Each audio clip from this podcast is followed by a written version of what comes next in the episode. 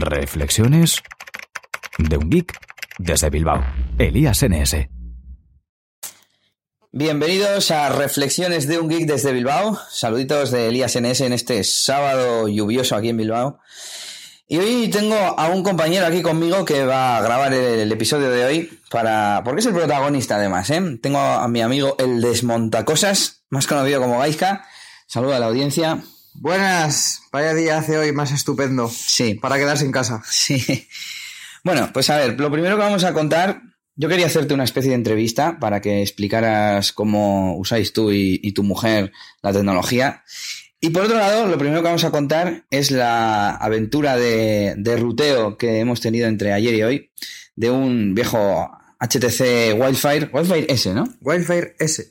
Entonces, lo primero, nos vas a explicar un poco la historia así rápidamente de este teléfono. Y, ah, bueno, hay que decir, también hay que hablar de tu nuevo teléfono. Pero bueno, eso luego. Eso, eso después. Pues teníamos este antiguo, por decirlo así, Willfire S, que el pobre, pues para lo que hoy en día es una, era una patatita. No se podían actualizar las aplicaciones, porque no había espacio, el procesador es muy lento en comparación con lo de hoy en día. Así que decidimos intentar rutear el móvil y, meterle un sistema operativo más moderno. Bueno, todo esto viene a que en otro Wildfire que también teníais, que también, ya lo ruteamos y le hicimos algo parecido. Que dio bastante menos pegas que este. Ahí está. Este nos hemos tirado dos días para intentar rutearlo, bueno, que al final... Dos medias tardes. Que al final lo hemos conseguido. Ahora tiene el sistema operativo, este es el, el Jelly Bean, ¿verdad? 4.1.2, concretamente. Y antes tenía el 2.3... Gingerbread. El Gingerbread, exactamente. Bueno, para empezar, el Wildfire pues tiene un procesador... ¿De, cuánto era? ¿De 600? De 600. Y 512 de RAM el Wildfire S y el Wildfire normal 384. Exactamente. Entonces, eh, claro, con la capa de HTC Sense y demás, pues el pobre terminal se arrastraba un poquito. Y ahora, ¿qué versión le hemos puesto? Le hemos puesto una limpia de Android, ¿no? exactamente. Hemos buscado una que además tiene superusuario por defecto y además luego le hemos hecho más cosas que nos ha permitido también ampliarle la memoria. ¿Qué memoria? ¿La RAM o la ROM? la que te dé la gana. Es que la memoria interna, que es la ROM, todo el rato dice RAM y le vacilo un poquito. Bueno, yo iba a decir un poco ya el proceso. Ayer, ¿tú conseguiste hacer algo o lo hicimos todo ayer, por la tarde? No, ayer por la tarde conseguimos eh, desbloquear, digamos, el, acceso el, bootloader. el bootloader de acceso al teléfono. Para empezar no nos dejaba porque no, no, nos funcionaban los drivers en Windows 8. Tuvimos que virtualizar XP, que teníamos una máquina virtual, en, el Mac. En el Mac. Eh, conseguimos conectarnos. El Mac no tenía internet. Eh, la máquina la virtual. máquina virtual. Y tuvimos que andar cogiendo, descargando los archivos en otro ordenador de Windows 8, que no era compatible con el teléfono, pasarlos con un pendrive al Mac y desde el Mac pasarlos a la máquina virtual. Sí, cualquiera nos va a decir que se puede hacer directamente con la máquina virtual, pero bueno, en ese momento no funcionaba y era lo más rápido y lo más práctico en ese momento. Era exactamente lo más fácil. Bueno, conseguimos finalmente, tras distintas formas e intentos, desbloquear el bootloader. Todos los problemas que, y todas las inconvenientes que podáis encontrar eh, a la hora de desbloquear un teléfono, los ha tenido este. Este al final, todos los problemas del mundo. Al final siendo pesado y constante. Exactamente. Y ya al final hemos descubierto, porque efectivamente, que Google es Dios, lo sabe todo, y con cualquier problema que teníamos, mirábamos en Google y ahí salía cómo solucionarlo. Menos, menos realmente el último paso. Bueno, al final estuvimos como dos horas y al final, eh, una vez que íbamos a meter el recovery para después poder flashear la ROM, y nos decía que CID incorrecto, ¿no? O algo así. Y ahí nos quedamos ya. Sí, incorrecto. Y ahí ya fue cuando yo anoche me metí en un poco con el, con el programa y a investigar y resulta que era un archivo, un RAR, que dentro tenía dos pequeños archivos, un IMG y un TXT. Y el TXT era el que realmente daba problemas. Sí, estaba como corrupto, incompleto. Estaba corrupto, co- incompleto, con una numeración interna diferente, una especie como de número de serie que te tenía que dar que era incorrecto. Y había que hacer un montón de cosas para configurar otra vez el- ese archivo, que diese un archivo correcto y tal. Mm, Yo fui un poco más allá y dije, a ver, si el archivo da problemas, borramos el archivo y hacer puñetas. Y efectivamente, borré el archivo, volví a, volví a meter eh, el RAR en el, en el teléfono y, y perfecto. Sí, ya te dejó entrar al recovery Me- de serie para poderle meter el recovery bueno, ¿no? Mm, Algo me, me dejó entrar en el recovery ya, no, que ya teníamos modificado y ya me dejó desde ahí instalar la nueva ROM al teléfono.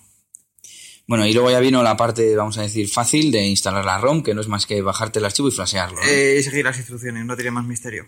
Vale, y esta mañana hemos hecho otro proceso que es el de hacer que tenga más memoria disponible y yo voy a explicar un poco en qué se basa el truco, vamos a decir, y luego pues como los dos o tres pasos que tiene.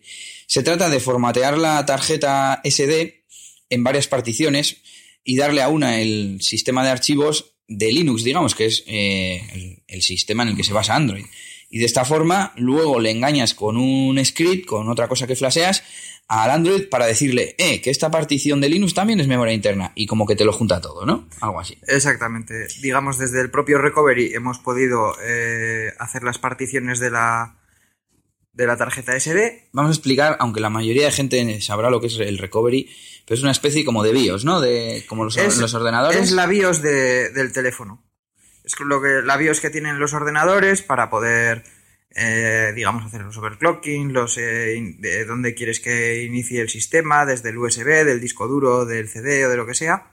Pues en este caso, los móviles tienen lo que es el recovery, que exactamente es como la BIOS, y desde ahí se puede hacer una serie de modificaciones. Sí, bueno, para que nos entienda la gente de a pie, yo creo que, que está bien, como la BIOS. Exactamente. Y desde ahí hemos hecho las particiones. Y después de hacer las particiones, hemos instalado eh, una especie como de. como si fuese otra ROM, digamos, es que es un pequeño programilla que lo que te hace es eh, detecta esa partición y la eh, convierte en, en memoria interna del teléfono. De tal manera que ahora el Wi-Fi S, que tenía para poder usar 150 megas, que con cuatro, con cuatro cositas eh, ya lo habías llenado, pues ahora tiene un giga. Bueno, tiene un giga de memoria ROM para instalar aplicaciones y demás. Eh, Jelly Bean 4.1.2 el- con superusuario. Le has además overclockeado Exactamente, esta, la propia esta, ROM. esta- esta versión de ROM tiene, tiene la opción de meterte en una especie de overclocking que te deja seleccionar la, la velocidad máxima del procesador. Bueno, por cierto, ¿cómo se llama la ROM? Tiene un nombre genérico, ¿no? Un Eh, AOKP, AOKP no sé qué. sí, bueno, no, vamos a buscarlo. Si te digo la verdad, Pues A ve- ver, pero- vete buscándolo, que yo mientras voy a decir que a mí me gusta hacer que mis podcasts pues sean un poco prácticos, ¿no? Información... Y al final, en resumen, yo creo que lo importante es atreverse, ponerse a buscar un poco en internet, en el foro de referencia en español que es HTC Manía, que es donde hemos estado buscando los tutoriales. Y, y nada, que si no lo ha hecho uno, lo ha hecho otro antes que tú. Entonces, no pasa nada por arriesgarse. Eh, es muy difícil, ya veis que este nos ha dado un montón de problemas, pero al final se acaba sacando. Si tienes un teléfono que, digamos, es viejo, que no sabes qué hacer con él porque has cambiado de teléfono a una versión algo más moderno, Y es que tiene otra vida, es como que tuviera una segunda vida. Exactamente, yo este, por ejemplo, ahora es el que yo voy a utilizar para llevarme al trabajo. Ahora, digamos, tengo otro teléfono, un, un Xiaomi, un MIS2, que en comparación es un pepino, pero hasta que no me llegue la funda no lo voy a sacar a la calle. Así que ya sabéis, algún teléfono viejo que tengáis, eh, si sois un poco trasteadores, pues no, que no os dé miedo, porque al final se acaba sacando y le dais, le dais, pues eso, un nuevo, una nueva utilidad, un nuevo uso al teléfono.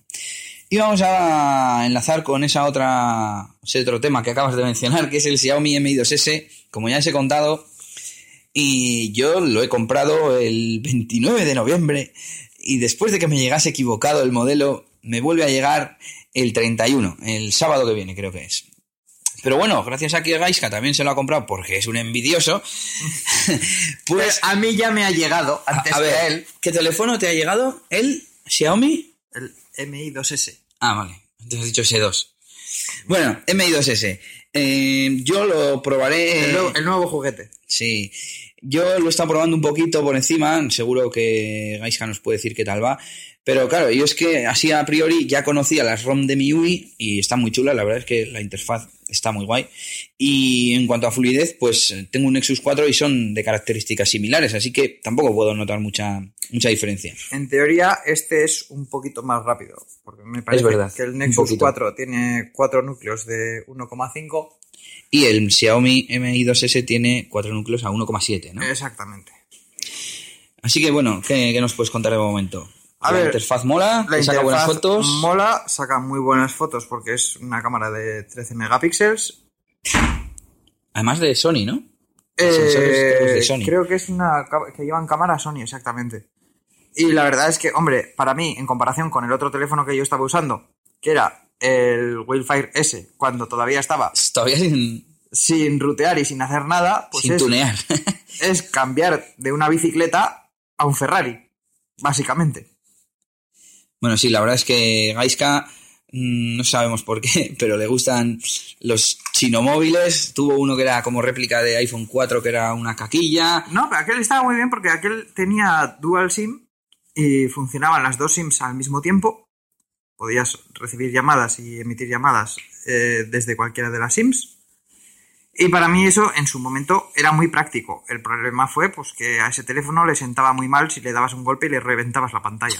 sí, le- venía, le venía un poco mal, ¿no? Sí, parece que no le gustó mucho y cuando se rompió la pantalla y se salió todo el líquido de la pantalla, pues ¿Y después de ese cuál más has tenido? Pues tuve también otro, ¿no? otro parecido, una réplica al Galaxy S2 y que también tenía exactamente el mismo problema, que tenían pantallas débiles. que tenían pantallas débiles.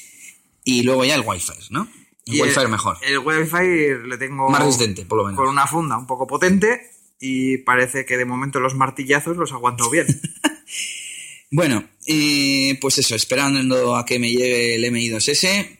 Gaiska lo poco que lo está usando porque, claro, no lo saca de casa, más que lo trae con un cojín así en plan delicado. Joder, después de la hostia que me han soplado por el, por el teléfono y la gran experiencia que tengo yo en reventar teléfonos, Si no pues- es plan de arriesgar 200 y pico euros, así como... Exactamente. He pedido una funda en condiciones y estoy a la espera de que me llegue.